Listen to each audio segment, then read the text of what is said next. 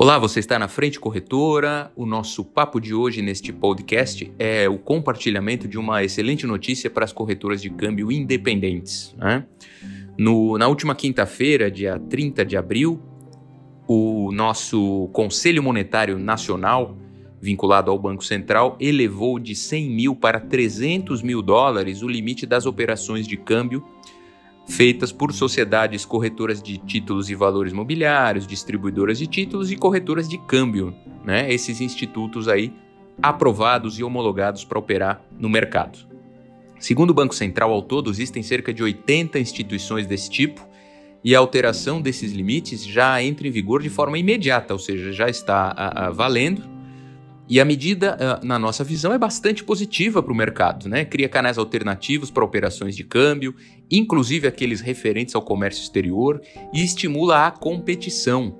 é? Na verdade, com o, o anterior monopólio, né, oligopólio dos grandes bancos, a tendência é que os spreads fossem muito maiores. E hoje isso surge como uma oportunidade para as empresas que querem operar nesse limite de 100 a 300 mil buscar corretoras independentes que praticam, em geral, preços mais uh, convidativos e possuem estruturas experientes, tecnicamente muito competentes, que é o caso da Frente Corretora de Câmbio, naturalmente. Nós temos um time especialista em câmbio financeiro e comercial e agora podemos prestar esse melhor serviço para você, muito consultivo, com taxas bastante competitivas. Né? Para vocês terem uma ideia, uh, em 2019, segundo dados do próprio CMN, Quase 14% das operações de câmbio e exportação tinham essa faixa de valores de 100 a 300 mil dólares, ou seja, uma oportunidade bastante relevante que se abre neste momento, né? Quando a gente considera apenas um corte das operações de câmbio de importação nessa faixa de valor,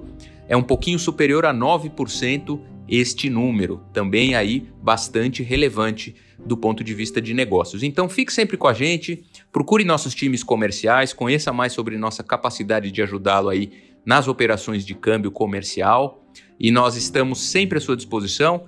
Nos vemos no próximo podcast.